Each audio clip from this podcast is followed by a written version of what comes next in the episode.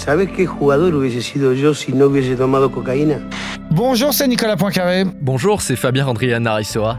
Ainsi meurent les dieux. Dans une vague d'émotions qui déborde largement de la planète football, Diego Maradona s'est éteint à l'âge de 60 ans. Pas juste l'un des meilleurs joueurs de tous les temps, le Diaz c'était la légende sur et en dehors des terrains.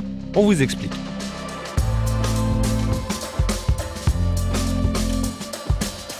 Cette fois, c'est pour de vrai. Plus de réincarnation dont il avait le secret, des bidonvilles de Buenos Aires à la mafia napolitaine en passant par Barcelone et le Mexique, où il avait déployé la fameuse main de Dieu pour gagner la Coupe du Monde. Toute une vie passée comme sur les rails d'un roller coaster, trois bonnes raisons d'écouter ce podcast avec Nicolas. On va vous parler du but du siècle. C'est le but qu'il avait marqué en 86 face à l'Angleterre. On va parler de ses frasques, forcément de la cocaïne, de son addiction à la cocaïne. Et puis on va se demander quelle est la différence entre un grand champion et une légende? C'est pas du tout la même chose. Expliquez-nous le monde. Un podcast RMC. Nicolas Poincaré. Fabien Randrian-Aressoa. Diego Maradona, il faut savoir avant tout que c'est quelqu'un qui vient d'un milieu très pauvre, des bidonvilles de Buenos Aires.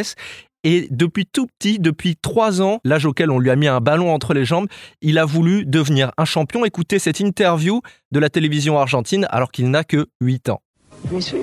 J'ai deux rêves. Mon premier rêve est de jouer la Coupe du Monde.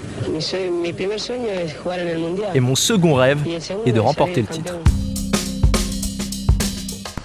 À cette époque-là, on l'appelle déjà El Pibe de Oro, le gamin en or. Et sa chance, ce qui va le sortir de la pauvreté, c'est qu'il est repéré parce qu'il a déjà un talent fou dès tout petit, Nicolas. Oui, il est repéré par l'Argentinos Junior à l'âge de 10 ans. Et puis ensuite, à 16 ans, il fera ses débuts en professionnel. Pour la petite histoire, la première fois qu'il rentre sur un terrain de professionnel, le premier ballon qu'il touche, il fait un petit pont sur son adversaire, ce qui est toujours un petit peu humiliant pour lui. Donc c'est un gamin de pauvre. À ce moment-là, effectivement, il a grandi dans des bidonvilles. Il a dit, j'ai grandi dans une cité privée. Privée de tout. Privée d'eau, privée d'électricité, privée de téléphone. Et en fait, cette image du gamin pauvre, il va la garder toute sa vie. Hein. Ça va être le footballeur des pauvres. Quand il va en Italie, la partie la plus extraordinaire de sa carrière, bah, il est à Naples, Naples la pauvre du sud face aux riches clubs du nord, l'Inter de Milan ou la Juventus de Turin, partout et même après, quand il va faire un petit peu de politique, quand il va aller à Cuba, quand il va aller au Venezuela, quand il va devenir copain avec Fidel Castro ou, avec Hugo Chavez, à chaque fois, ce sont les grandes figures des défenseurs de la veuve, de l'orphelin, du pauvre contre les riches.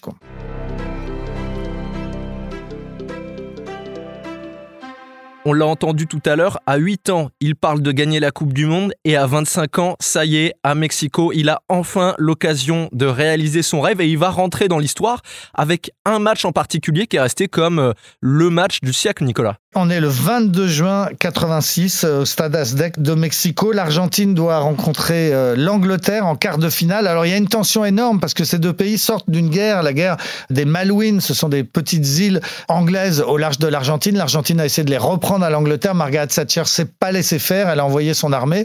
Il y a eu beaucoup de morts côté euh, argentin. C'est pas oublié. C'est une défaite, une humiliation pour les Argentins. Et Diego Maradona dit que ce jour-là, il joue bah, pour venger les morts argentins de cette guerre. C'est pas un match euh, anodin. Alors le match commence et Maradona va ouvrir le score du but, but resté célèbre, d'un but marqué de la main, de la main gauche. Il saute, il voit qu'il est un tout petit peu trop petit, donc discrètement il met un petit coup de patte. Le but rentre et l'arbitre euh, tunisien n'a rien vu et, accorde le but. C'est la plus grande tricherie de l'histoire de la Coupe du Monde. C'est vraiment bon le, le but marqué de la main, ça se fait pas. Sauf que trois minutes après, bah, il va le faire oublier ce qu'il a fait parce qu'il marque ce qu'on a appelé le, le but du siècle. Il part du milieu du terrain, il chevauche, il est tout seul, il fait aucune passe, il passe la moitié de l'équipe anglaise en revue, donc il dribble six joueurs, il arrive et il marque. On a donc appelé ça le, le but du siècle, le but le plus incroyable, trois minutes seulement après le but de la tricherie.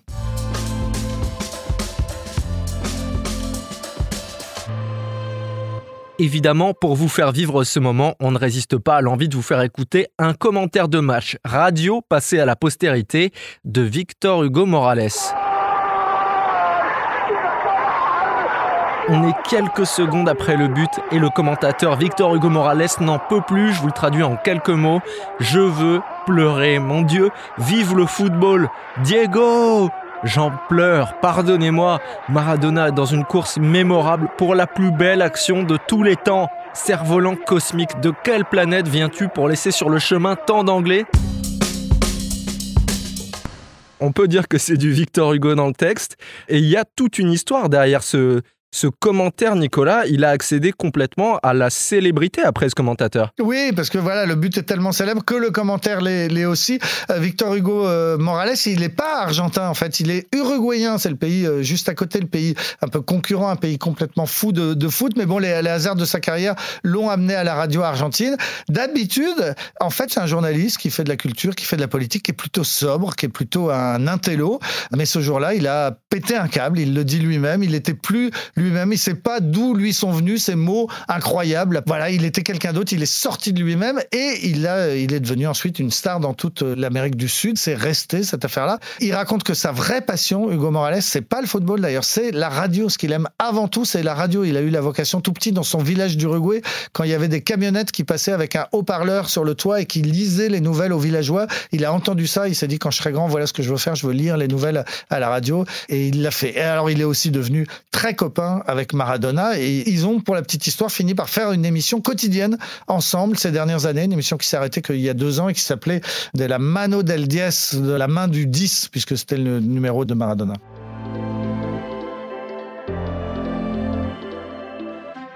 Quand on parle de Maradona, il y a toute cette partie des exploits sportifs qui sont absolument incroyables, mais s'il est entré dans la légende, c'est pour plus que ça, c'est aussi pour sa vie en dehors des terrains, Nicolas. Oui, parce que Maradona, donc immense star euh, en Argentine, mais avant même sa Coupe du Monde de, 86, il arrive en Europe en 82, donc il, a, il est très jeune, hein, il a 21 ans, 22 ans, il va découvrir l'Europe, il va découvrir le Barça, la ville de Barcelone et la qualité de vie de la Catalogne, et puis il va découvrir au passage la, cocaïne, la fête, euh, les nuits blanches, arriver à l'entraînement sans avoir dormi, mais surtout ce produit, la cocaïne, auquel il va devenir complètement euh, accro. Ensuite, en 84, il sera transféré à Naples et à Naples, il va continuer à prendre de la cocaïne de façon quotidienne. Il doit pour ça fréquenter des dealers, fréquenter la, mafia. Voilà, c'est la, part d'ombre de Maradona. Lui-même a reconnu tout ça. Platini, qui était l'autre grand génie de la même époque, qui jouait aussi en, Italie. Platini est, cité par euh, l'équipe disant, bah en fait en Italie, tout le monde savait que quand il y avait un contrôle antidopage, c'était pas lui qui pissait. Et puis finalement, bah, il s'est fait prendre. Hein. En 91, euh, il est contrôlé positif à, la cocaïne. Il joue à Naples à ce moment-là. Il est exclu. Il rentre en Argentine et là, il se fait prendre en flagrant délit de consommation de cocaïne. Il va être jugé, euh, condamné de la prison avec sursis à des très très grosses amendes. Donc c'est une carrière qui se finit mal et qui fera que bah, l'après-carrière aussi se fera avec beaucoup de produits euh, stupéfiants, beaucoup d'alcool et puis ces images d'un homme qui avait énormément grossi.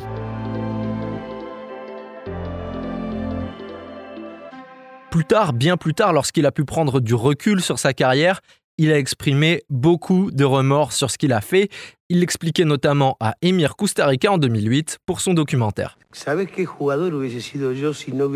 Imaginez quel joueur j'aurais été si je n'avais pas été drogué. Quel joueur on a perdu?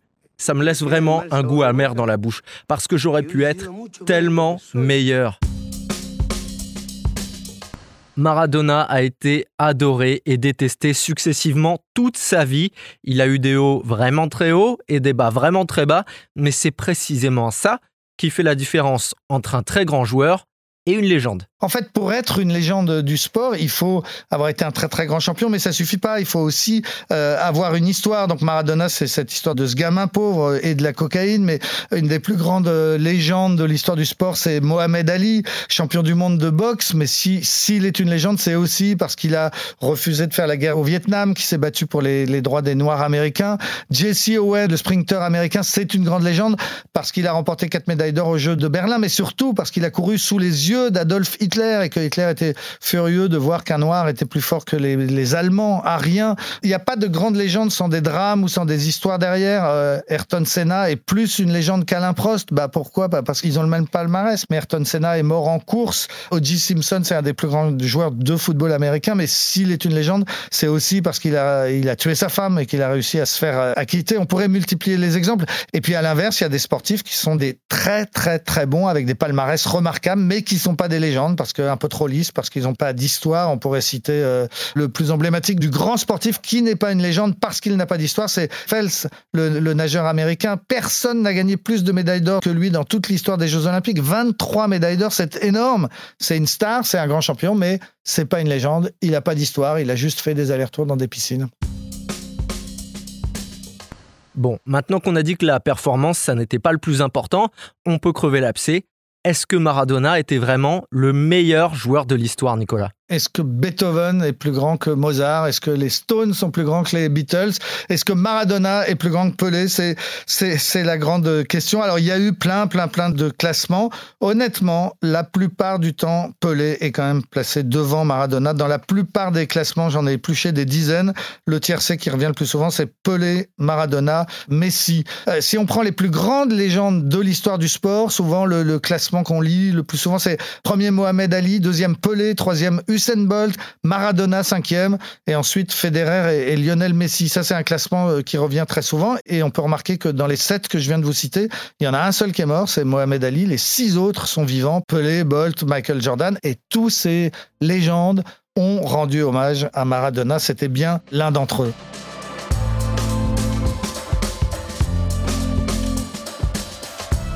C'est la fin de ce nouvel épisode d'Expliquez-nous le monde. Si ce podcast vous a plu, abonnez-vous. Nous sommes sur toutes les plateformes de streaming, sur le site et l'application RMC. Parlez-en autour de vous, prenez soin de vous.